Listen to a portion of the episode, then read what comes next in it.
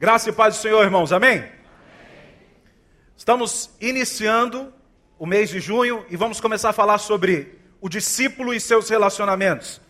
Sabemos que nosso tema é totalmente discípulo e esse mês vamos falar dos relacionamentos. Hoje decidi falar com os irmãos algumas coisas do Arco da Velha. E eu fui para a internet procurar Arco da Velha e me surpreendi, porque havia muitos arcos mesmo, de verdade, não é? E eu já escutava minha mãe, minha avó falar, mas isso é do arco da velha, né? E de fato, nós vamos falar coisas lá do arco da velha aliança, que é isso que significa. O arco da velha aliança. E eu quero que você abra a sua Bíblia junto comigo, no primeiro livro da Bíblia, no primeiro capítulo. E nós vamos ler apenas um versículo e a partir daí discorrer sobre o tema e algumas coisas que nós queremos conversar hoje com os irmãos, especialmente sobre os relacionamentos. Os irmãos vão escutar bastante sobre isso. Vão escutar em muitas mensagens e eu quero lançar um princípio, trabalhar com os irmãos hoje uma base sobre isso. Versículo 26, conhecidíssimo de todos nós. Então disse Deus: façamos o homem à nossa imagem, conforme a nossa semelhança. Domine ele sobre os peixes do mar, sobre as aves do céu, sobre os animais grandes de toda a terra e sobre todos os pequenos animais que se movem rente ao chão. Se nós vamos falar de relacionamento, nós temos que buscar onde é que os relacionamentos começam. E esses relacionamentos começam na eternidade, com a primeira comunidade eternal, Deus Pai, Deus Filho, Deus Espírito Santo. Essa é a primeira comunidade que nós temos na história, a Trindade. São três vivendo em comum unidade, na comunidade. E a partir deste relacionamento, Deus resolve criar um homem para que ele possa experimentar aquilo que o Senhor Jesus e o Espírito Santo estão vivendo. Nós sabemos que fomos criados para a glória de Deus, amém ou não? A Bíblia diz que nós somos criados para a glória de Deus. Nós sabemos isso, que devemos glorificar a Deus com a nossa vida. Nós vamos dar glória a Deus em tudo que fazemos, se fazemos da maneira que Deus quer, evidentemente. No entanto, esse texto diz que o homem foi criado à semelhança de Deus. E a pergunta melhora então: nós somos criados para quê mesmo? Para a glória de Deus. Mas por que fomos criados à semelhança de Deus? Evidentemente que a resposta é para que haja relacionamento com Ele. E quando nós começamos a observar o relacionamento do homem com Deus, nós temos algumas coisas a dizer para os irmãos. Você deve conhecer muito bem essa história. Eu vou rapidamente fazer um panorama com você, para que você possa, junto comigo, refletir um pouco mais sobre relacionamento. Imagine que todo final de tarde Adão estava conversando com Deus na viração do dia. E eles estavam tendo um papo muito legal, conversando sobre coisas extraordinárias, provavelmente, talvez tendo um papo escatológico. Naquela tarde, eu imagino que Adão vai se encontrar com Deus, e Deus havia dado a ele a tarefa de dar nome aos animais. E de repente, então, ele diz assim para para Adão: Adão, o que foi que você fez hoje? E ele diz: Olha, Deus, hoje eu dei nomes a alguns animais. Ele diz: Ah, é, e qual foi o animal que você achou hoje? Olha, hoje eu achei um animal grande, meio caramelo, ele tem uma cabeleira bem grande, e eu decidi chamar ele de. De quê? É verdade, de leão. De repente o papo ali foi mais ou menos do tipo seguinte: olha, daqui tantos e tantos tempos, Vai haver um povo que vai até cantar músicas sobre o leão. O meu filho um dia vai ser conhecido como leão. O fato é que eles tinham comunhão, relacionamento, estavam desenvolvendo isso no dia a dia, no passo a passo. Porque quando Deus chama Adão, ele vai chamar para o relacionamento. Mas você vai ver que vai ter alguém que vai entrar nesse caminho para destruir o relacionamento. Quando o homem é feito, quando é soprado sobre o homem, sobre suas narinas, o fôlego de vida, não é qualquer fôlegozinho, não é uma parte de Deus que é colocada no homem, e aí justifica a semelhança do homem e Deus. Uma parte de Deus foi colocada sobre a vida dele. E ele está desenvolvendo essa semelhança no contato, no relacionamento. E aparece o diabo na história. O diabo vai aparecer não para simplesmente fazer pecar, porque, irmão, nós nos enganamos quando achamos que o diabo quer simplesmente que você peque por pecar. O pecado é uma ferramenta na mão do diabo mas o propósito dele é outro. E geralmente o pecado, quando acessa a vida de alguém, ele destrói um relacionamento. Você pode passar pela sua mente agora qualquer tipo de pecado e vá seguindo a linha que ele veio e vai perceber que em algum lugar ele destruiu um relacionamento. Eu poderia citar o adultério, a mentira, a traição, a angústia causada por causa de uma traição. Imagine, se você olhar, todo pecado vai destruir um relacionamento em algum lugar. Se não for entre o homem e outro homem, vai ser entre o homem e Deus. O relacionamento será atrapalhado. E o fato é que o diabo entra na história e ele quer fazer exatamente isso. Ele pega e vai tentar a mulher, vai tentar o homem, juntos ali eles pecam e o relacionamento está desfeito. E a palavra de Deus diz em Isaías 59, 2 que são os nossos pecados que fazem separação entre nós e o nosso Deus. Naquele momento, o relacionamento de Deus e o homem foi desfeito. Então havia um relacionamento, mas o diabo entrou e o pecado estragou. E nós podemos continuar a história. Claro que Deus vai abrir um caminho, na sua onisciência. Jesus já vai estar sendo mostrado e profetizado a partir do capítulo 3 de Gênesis. Mas adiante nós vamos perceber que esse ciclo, ele continua se repetindo.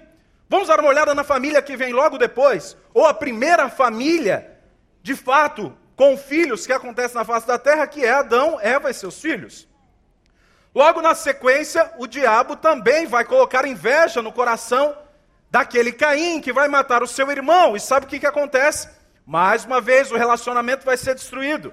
Adão, Eva e os filhos se separam. Por quê? Um está morto, o outro vai ter que andar errante, é expulso de onde ele está vivendo. O relacionamento, mais uma vez, se quebra. Percebe, irmão, que o diabo ele vai continuar fazendo isso em toda a história e até os dias de hoje. Se nós olharmos para toda a história da Bíblia, nós vamos ter um reflexo claro disso. Vamos continuar observando o que vai acontecer, porque Deus tem interesse no relacionamento. Deus tem interesse na aliança. E o inimigo deseja destruir isso. E ele consegue em muitas esferas, inclusive na nossa vida, na nossa casa. Quantas e quantas vezes o inimigo consegue destruir um relacionamento? Às vezes, uma palavra que não é compreendida corretamente, às vezes, algo que é dito e a pessoa entende outra completamente diferente, não dá mais tempo de explicar, porque a ira, a raiva toma conta. E quando você vai reverter a situação, já é tarde demais. Para você ter ideia, irmão, de como é que a coisa vai continuar, nós vimos aí até o capítulo 4 de Gênesis, a coisa vai andar um pouco mais para frente, nós vamos ver ali no capítulo 6, 7, vai começar a história do dilúvio. Não é? Vai aparecer Noé, e no capítulo 7, Deus vai dizer que Noé é o único justo sobre a terra, e ele mais sete entram na arca lá na arca de Noé. E eles vão então viver aquele momento de dilúvio. E quando eles saem de lá, já pelo capítulo 9, nós vamos ver que Deus vai novamente propor aliança ao homem. E nós temos ali aliança de Noé com Deus, Deus com Noé. Mas logo em seguida, Noé pega, planta uma vinha e ele já se embebeda e começa a deixar que algumas coisas dominem a sua vida. A coisa vai andando um pouco mais e vai piorando daqui para frente até que nós chegamos no capítulo 11. E lá no capítulo 11 nós vamos ver a família de Abrão. Depois vai chamar Abraão. E quando nós chegamos ali por volta dos versículos 30, 31 e 32 do capítulo 11, nós vamos ter uma coisa muito interessante acontecendo.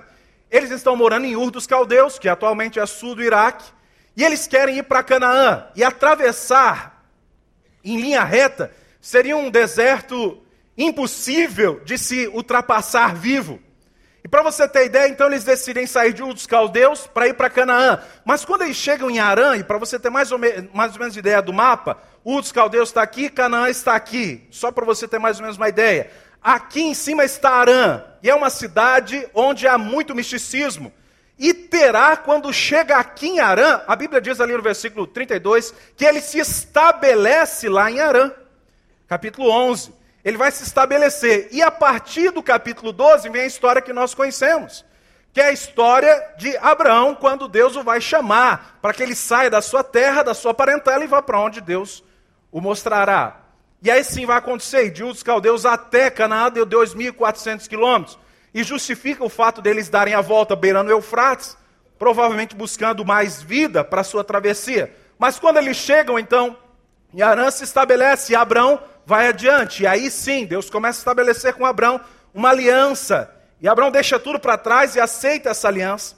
É feita uma aliança em que toda a família da terra, todos os relacionamentos familiares serão abençoados a partir da bênção de Abraão. E é muito interessante nós observarmos isso, né? Porque até hoje a nossa família recebe bênção que vem lá do arco da velha, lá de trás. E para você ter uma ideia ainda da amplitude disso, logo na sequência, essa aliança deve continuar sendo vivida. Vai aparecer então Moisés na história, nós já estamos em Êxodo. E se Deus me permitir, eu chego em Apocalipse com vocês.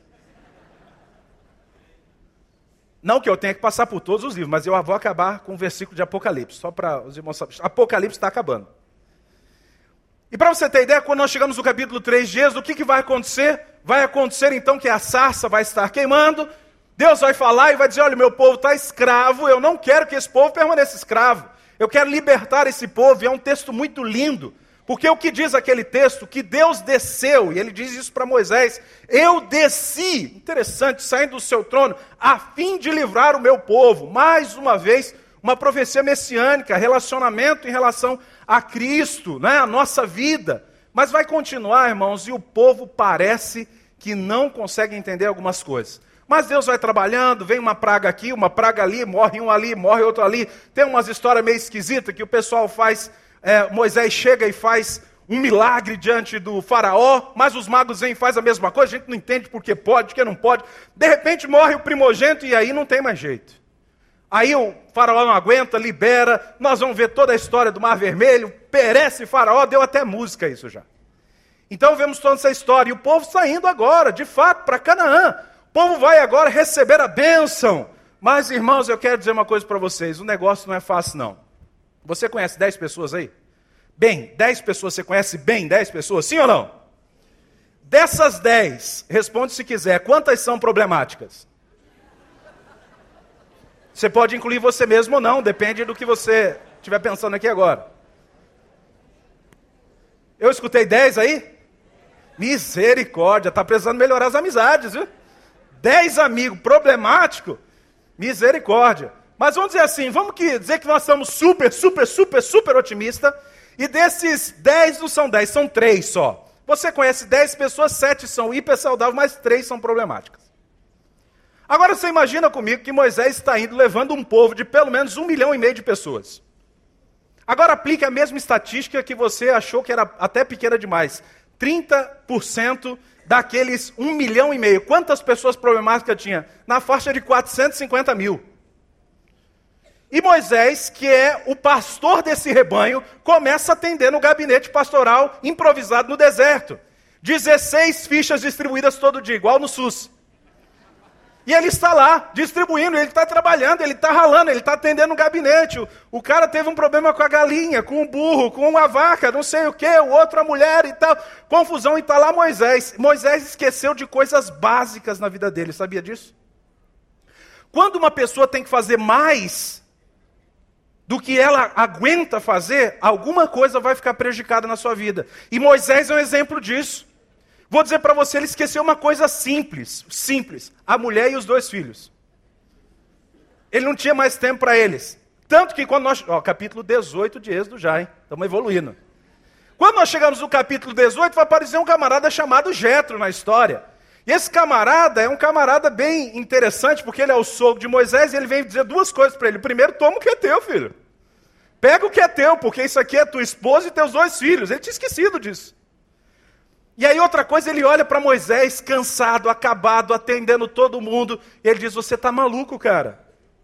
O que você está fazendo vai fazer com que você morra e todo esse povo pereça. Vamos fazer o seguinte, vamos consultar Deus, vamos ver o que Deus quer. Será que Deus quer isso mesmo? E aí, irmão, aparece uma história muito interessante, que Jeto vai dar um conselho para Moisés, vai dizer: "Moisés, você precisa colocar toda a igreja em PG. PG não é pastor George. É pequeno grupo. Você precisa colocar toda a igreja em pequenos grupos. E você coloca um líder sobre 10, um sobre 50, um sobre 100, um sobre mil. E você fica resolvendo só as questões mais sérias. Mas deixa que o povo lidera. Então as coisas pequenas são resolvidas nesse ambiente menor. E de fato é o que acontece. Deus fica feliz com isso. E aí sabe que fica tão feliz que vai acontecer Êxodo 19, versículo 6. Está acompanhando a Bíblia aí, né? Abre aí a Bíblia. 19, 6. Não deixa lá em Apocalipse, não, que faz, faz demorar um pouquinho chegar lá ainda. Quando você chega em Êxodo 19, versículo 6, você vai encontrar um texto muito interessante. O profeta está sendo usado por Deus para dizer que a nação de Israel tem um propósito. E o propósito é ser uma nação de sacerdotes. Encontrou isso aí? Sim ou não? Eles vão ser sacerdotes para Deus. Depois que essa estrutura é montada, interessante, vem a palavra e aí finalmente eles vão ser sacerdotes. Mas o problema aqui foi de interpretação bíblica. E parece que os problemas de inter interpretação bíblica rondam a história da igreja sempre. Porque o que, que acontece? Na palavra de Deus, eles não entendem que eles são sacerdotes como um todo, todos eles são. Se todos eles são sacerdotes, significa que eles todos vão evangelizar, e agora falando de uma maneira contemporânea, vão evangelizar outras nações. Eles não seriam sacerdotes para eles mesmos. Se todo mundo é sacerdote, é para evangelizar outras nações, talvez os árabes. Mas o povo de Israel quebra aliança, irmão. Pense num povo obstinado que facilmente quebra aliança. O povo não tem paciência, parece a gente. O povo é ansioso. Moisés demora um pouquinho mais, eles dão um jeito de fazer um bezerro. Mesmo que Deus os provenha e tenha mostrado com mão forte grandes milagres, esse povo não entende e começa a achar que eles são um povo exclusivo de Deus. E por eles serem povo exclusivo de Deus, Deus tem que os servir. Parece com alguma coisa que nós conhecemos nos tempos modernos, não é? Que Deus tem que servir, eu determino e Deus vai fazer. E o povo tem essa mentalidade naquela época. E aí, quando não recebe alguma coisa, eles ficam de biquinho, ficam emburrados. E aí, uma vez, teve um grupo lá que disseram assim: Olha, chega disso aqui, nós vamos voltar para o Egito. Porque pelo menos lá nós comíamos alhos e cebolas. Olha que saudade do que os caras têm. É gente que não tem do que reclamar. Aí acha o pior para reclamar daquilo, só para discordar do que está acontecendo. E aí, meu irmão, nós vamos ver a coisa evoluindo de tal maneira porque o povo tem que cumprir aliança e não cumpre. Fez um pacto com Deus e não está cumprindo, não está sendo sacerdote. E sabe o que mais que as coisas vão desenrolar? Você vai perceber que logo em seguida vai vir Levítico, Números, que às vezes nós não gostamos de ler, mas vem Deuteronômio, que é a carta de amor de Moisés ao povo. Não é? Repetindo toda a história para que o povo possa de fato sentir-se lembrando, a memória ser avivada. Mas quando nós vamos adiante, chegamos em juízes, irmãos, Josué passou, mas quando nós chegamos em juízes, a coisa vai piorar e vai de mal a pior. Vai ter história de gente sendo picado em juízes e mandado para todas as cidades. Vai aparecer um cabeludo lá que o cara é consagrado a Deus, mas ele não consegue se livrar do rabo de saia. Toda hora ele está envolvido com alguma mulher e isso termina sendo a desgraça dele. E ele vai então numa história que dá filme, né? Vai derrubar um templo, vai recuperar a força, que a gente pergunta, mas por que o cara estava em pecado, não sei o quê. Um monte de coisa que a gente não sabe explicar. Até que, irmãos, os juízes vão piorando cada vez mais, aparece um camarada que é consagrado pela mãe, ainda no ventre, vai entregar, que se chama Samuel, e esse camarada vai ser o último juiz, mas também profeta e também sacerdote. Talvez o único que acumulou essas três funções. E no povo começa a dizer assim: chega desse negócio de juiz, estamos cansados desse negócio de sacerdote, nós queremos mesmo é um rei. E vai aparecer o rei Saul, e nós conhecemos a história do rei Saul, não é mesmo? Até porque vimos há pouco tempo uma série do nosso pastor falando sobre isso. Então não vamos repetir isso aqui agora. Mas para você ter ideia, nós estamos nesse panorama. O povo está se afastando de Deus, e novamente, irmãos, os profetas vão começar a ser levantados. E pense comigo na história dos profetas. Quase todos os livros proféticos são a mesma história. A denúncia é o seguinte: vocês abandonaram Deus, vocês abandonaram a aliança, vocês abandonaram o pacto, vocês fizeram isso, vocês vão ser destruídos. E termina quase sempre dizendo: mas, se vocês fizerem aquilo que vocês têm que fazer, vai ser revertido tudo vai ser trabalhado novamente para que a história seja uma benção. E o povo continua errando, pecando, pecando, e Deus mantendo firme, mantendo aliança, porque graças a Deus, mesmo nós sendo infiéis, Deus permanece fiel. Amém ou não? Chega um momento na história, irmãos, e eu já vou para Jeremias, vê como é que eu passo rápido, tá vendo? Você estava contando, ainda bem que eu te surpreendi, né? Que você estava ficando desesperado, contando o tempo, será que vai acabar? Não. Quando chega em Jeremias, tem um texto lá que, do meu ponto de vista, esse texto é um dos textos centrais da Bíblia. Porque é um momento em que, quando eu leio esse texto, eu vejo mais ou menos Deus dizendo assim: cansei de esperar vocês cumprirem a aliança. Cansei de ficar esperando vocês dizerem que vão fazer e não fazem. Eu preciso que a minha obra continue. Deus vai cumprir o propósito dele de qualquer jeito. Amém por isso. Mas ele quer usar o povo, ele quer te dar o privilégio de ser parte nisso. E aí, quando nós chegamos em Jeremias capítulo 31, versículo 31, nós vamos encontrar um texto muito interessante, que faz alusão que nós já vivemos hoje aqui. Porque o texto vai dizer o seguinte: vai chegar um dia ou está vindo o dia em que eu vou fazer com o meu povo uma nova aliança. Como foi que o pastor Paulo, lendo o texto, nos fez a referência hoje aqui? Este é o meu corpo partido por vós, e o cálice é a nova aliança no meu sangue. Então aconteceu uma nova aliança, porque parece que a antiga aliança, aquela aliança do arco da velha, ela não estava sendo cumprida como devia. Então o Senhor diz: olha, a história trouxe a oportunidade para que haja uma nova aliança. E nós vamos adiante, porque logo depois os profetas começam a anunciar veementemente a vinda de Cristo. Malaquias fala, inclusive, daquele que vai se assentar para purificar. E aí, então nós chegamos no Novo Testamento e vemos que Jesus é o sacerdote que o povo de Israel não conseguiu ser, ou não foi. E Jesus se torna o sumo sacerdote. E é bem assim que acontece. E aí nós sabemos a partir de João 14, 6, que Jesus diz: Eu sou o caminho, a verdade e a vida, e ninguém. Eu sou a ponte para o relacionamento novamente com Deus. Não tem outro jeito. Só que, irmãos, tem um texto na palavra que toda vez que eu leio, eu me surpreendo com ele. Vou ler para vocês o texto, só para vocês pensarem, depois eu digo a referência, alguns já sabem. Mas está fazendo menção à falha do sacerdócio levítico.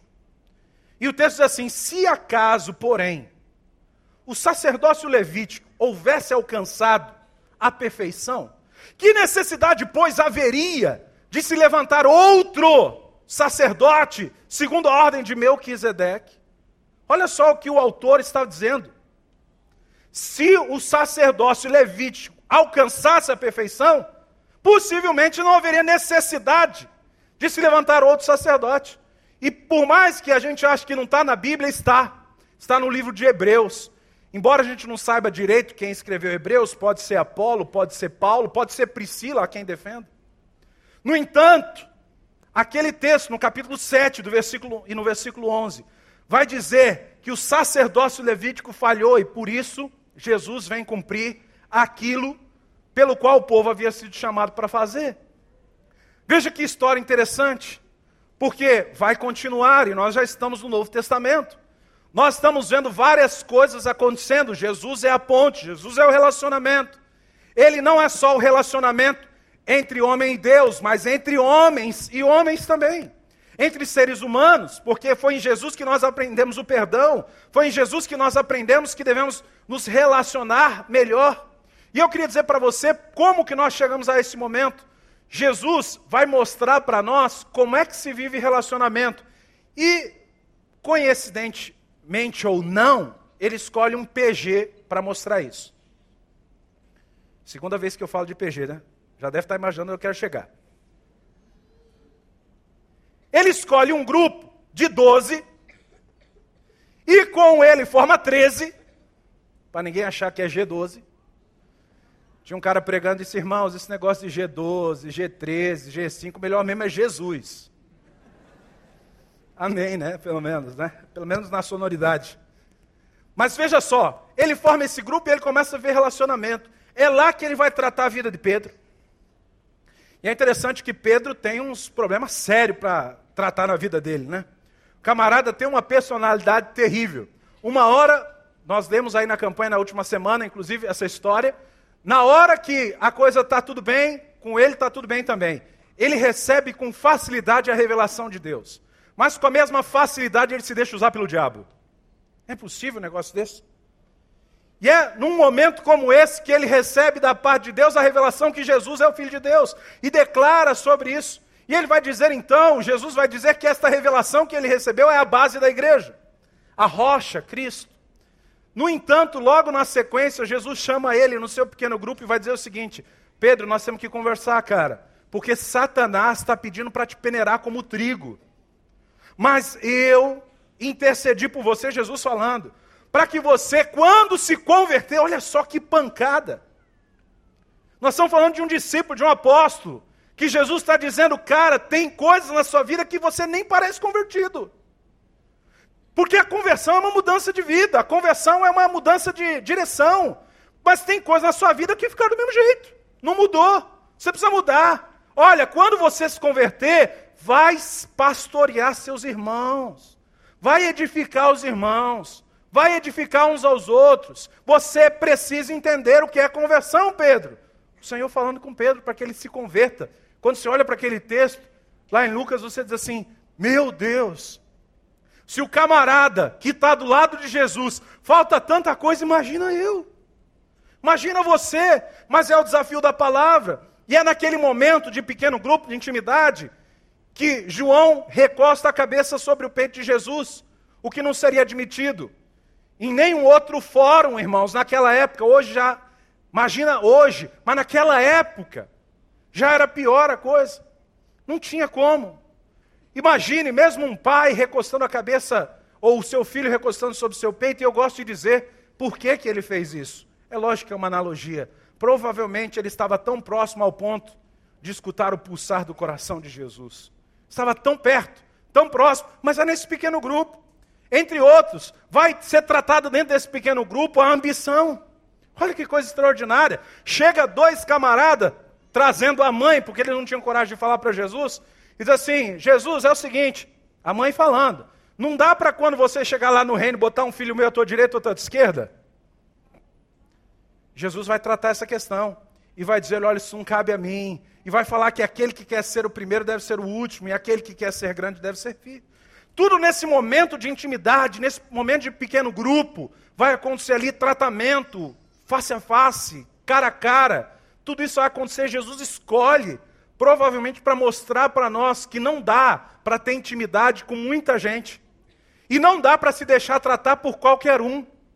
Mas eu preciso ser tratado num ambiente de afinidade.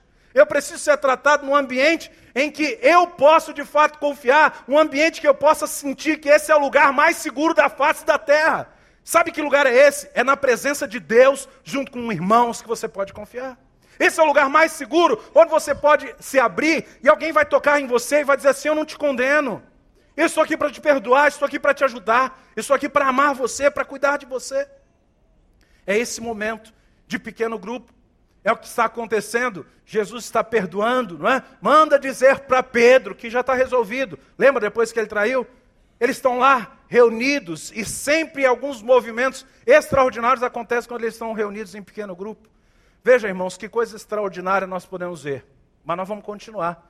Porque falando desse Pedro, ele começa a ter uma compreensão diferente sobre as coisas de Deus e ele vai escrever duas epístolas até uma delas até se desconfia se de fato foi ele que escreveu, por causa do conteúdo ser tão fino de maneira literária.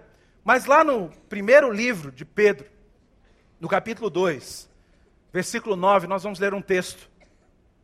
E eu queria que você abrisse lá. Está mais perto de Apocalipse, não está?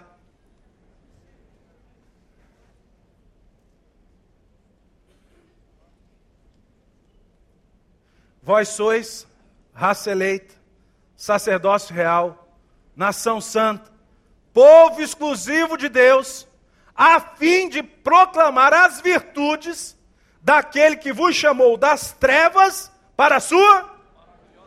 Vale um aleluia, não vale não?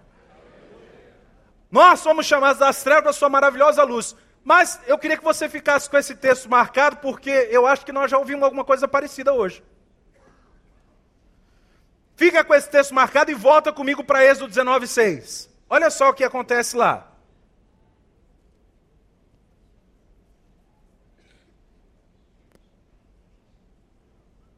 Compara o texto e você vai ver que há muita semelhança entre os dois. A tarefa que foi passada para o povo de Israel, cujo sacerdócio levítico falhou lá atrás, é a mesma palavra que é pronunciada sobre a igreja de Jesus Cristo, só falta você colocar seu nome aí, porque é para mim e para você. Está dizendo o seguinte: olha, vocês são sacerdotes. Que sacerdócio é esse? Irmão, sacerdócio aqui em dois aspectos muito importantes.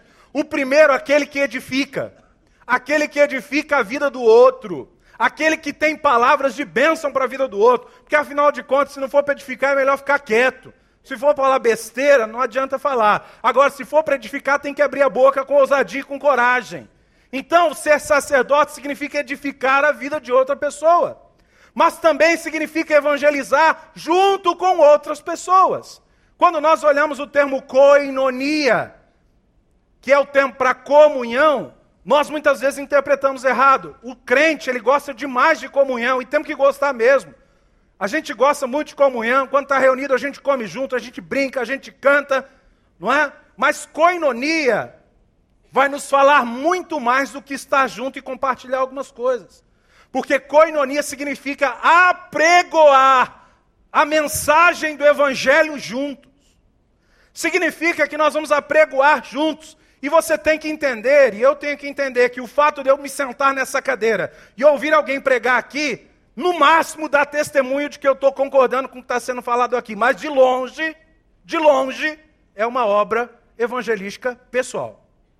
Não tem como estar sentado apenas aqui dizendo, eu estou evangelizando. Nosso pastor, excelente evangelista, ele estava pregando, veja quantas pessoas foram cansadas. De longe, essa é a sua obra evangelística pessoal. Agora, onde que estão os seus relacionamentos? Seus relacionamentos estão aonde? É lá que a obra do evangelismo sacerdotal vai aparecer. Porque você começa a evangelizar seu vizinho, seu amigo. E a melhor maneira para acolher essas pessoas é a igreja reunida na sua casa. O PG é uma parte da igreja? Em hipótese nenhuma. PG é a igreja reunida nas casas. O pequeno grupo é a igreja. Não é? Quando dois ou três reunidos em nome do Senhor estão, ali o Senhor está no meio dele. E nós poderíamos agora abrir um tempo aqui para testemunhos, vocês veriam coisas extraordinárias que estão acontecendo, de pessoas que estão sendo alcançadas, pequenos grupos que estão sendo multiplicados cada vez mais. Ah, nós estamos vendo isso acontecer, pessoas que estão sendo incluídas todos os dias, sendo edificadas, discipuladas e sendo bênção na vida de outras pessoas. Não só aquele que é o facilitador do grupo ou auxiliar de facilitador, mas todo o grupo, porque é um ambiente informal, não é um ambiente para estudar a Bíblia, mas para praticar a Bíblia. Tem diferença? Tiago 1,22 fala isso. Não seja só ouvinte, mas praticante da palavra. Durante essa semana, no roteiro do pequeno grupo, aqueles que já estão em pequeno grupo, vão discutir aquilo que está sendo falado agora. E vão dizer como é que nós vamos aplicar a nossa vida diante da palavra que nós ouvimos. Como é que nós vamos fazer para entender que o sacerdócio é uma verdade e nós vamos praticá-lo? é os nossos relacionamentos, não é? Nosso estilo de vida. E aí, meus irmãos, essa palavra se torna uma palavra para nós hoje. Vós sois sacerdócio real, nação santa, povo exclusivo de Deus. Nós podemos citar vários outros versículos, mas quero lembrar de João 13,35, que vai dizer para nós que vocês serão reconhecidos como meus discípulos quando tiverdes amor uns para com os outros. Interessante que os valores do reino são relacionais. Os valores do reino são relacionais. Então eu demonstro a minha fé através dos relacionamentos. Que coisa extraordinária, não é? Muitas vezes nós achamos que pode ser de outras maneiras. Ah, eu posso dar um testemunho, eu posso colocar no meu carro, posso colocar na minha camisa, posso dizer que eu sou crente, mas é lá no seu relacionamento que você demonstra quanto fruto você dá para o Senhor. É lá na sua casa, é lá no seu trabalho, é na rua que você vai ser visto ou não como um discípulo de Jesus, não vai ter outro jeito. Mas eu quero ler o último texto com vocês, porque vocês não vão dizer que eu nem abri a Bíblia hoje, né? Vamos lá para Apocalipse. E eu estou encerrando, tá vendo?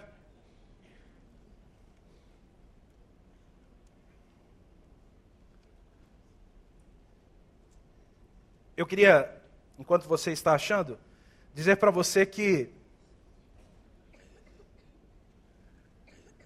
o propósito eterno de Deus da aliança e do relacionamento, ele vai cumprir. De qualquer jeito. Porque se tem uma coisa que Deus faz é cumprir Sua palavra. E o que está na cabeça de Deus, irmão, não tem jeito de tirar. Tem algumas negociações na Bíblia, como Moisés falando com Deus sobre o povo, que a gente não entende muito bem. Mas vou dizer para você que quando Deus coloca uma coisa na cabeça, ah, irmão, isso ele vai fazer. E o texto que nós vamos ler é um texto desse, que fala do futuro, que fala do que aconteceu, não é? No futuro, ou que vai acontecer, falando agora do presente. E está em capítulo 5 de Apocalipse.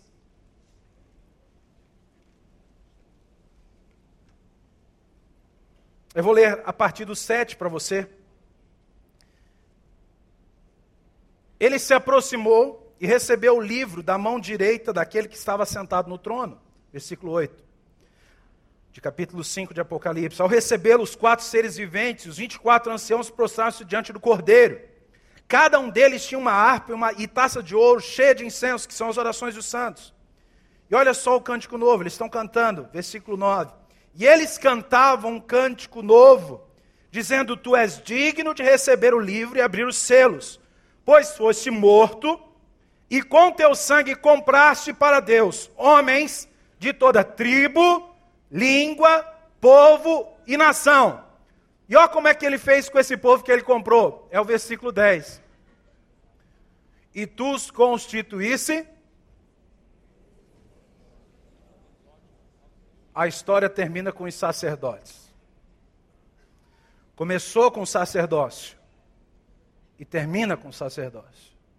Na história dos relacionamentos, o desafio que eu e você temos é saber que eu, em primeiro lugar, não posso errar como o povo de Israel errou, deixando de cumprir aquilo que Deus mandou que eu cumprisse. E segundo, esse chamado é tão novo para a nossa vida quanto foi na época para o povo de Israel. Só que se pensar o tempo que igreja evangélica nós já temos, nós, alguns de nós ainda estamos muito atrasados. A minha oração, irmão, é para que nenhum de nós se satisfaça em vir apenas e ficar sentado nas nossas belas cadeiras, mas é para que nós saibamos que Deus nos chamou para ser instrumentos na vida de outras pessoas, da igreja, membros, mas também daqueles que estão fora. Amém ou não? A pergunta nessa manhã é o que você vai fazer com essa palavra? O que você vai fazer diante do que você ouviu aqui hoje, diante do desafio que você tem, eu quero sugerir para você, se você ainda não tiver num pequeno grupo, irmão, não perca a bênção de estar em um. Faça parte. Dos nossos displays, nós temos fichas que diz assim: Eu quero participar de um pequeno grupo. E eu quero te convidar a preencher uma daquelas fichas, para que você possa fazer parte de um grupo. Nós iremos encaminhá-lo. Você vai estar junto com outros irmãos, discutindo a palavra semana após semana, discutindo estratégia de como alcançar os seus, sendo bênção como um discipulador na vida daqueles que estão chegando novos. Eu e você somos sacerdotes e precisamos fazer aquilo que o Senhor nos chamou fazer. Amém ou não? Nós vamos louvar o Senhor junto com os irmãos e eu convido você a ficar de pé para nós orarmos antes ainda.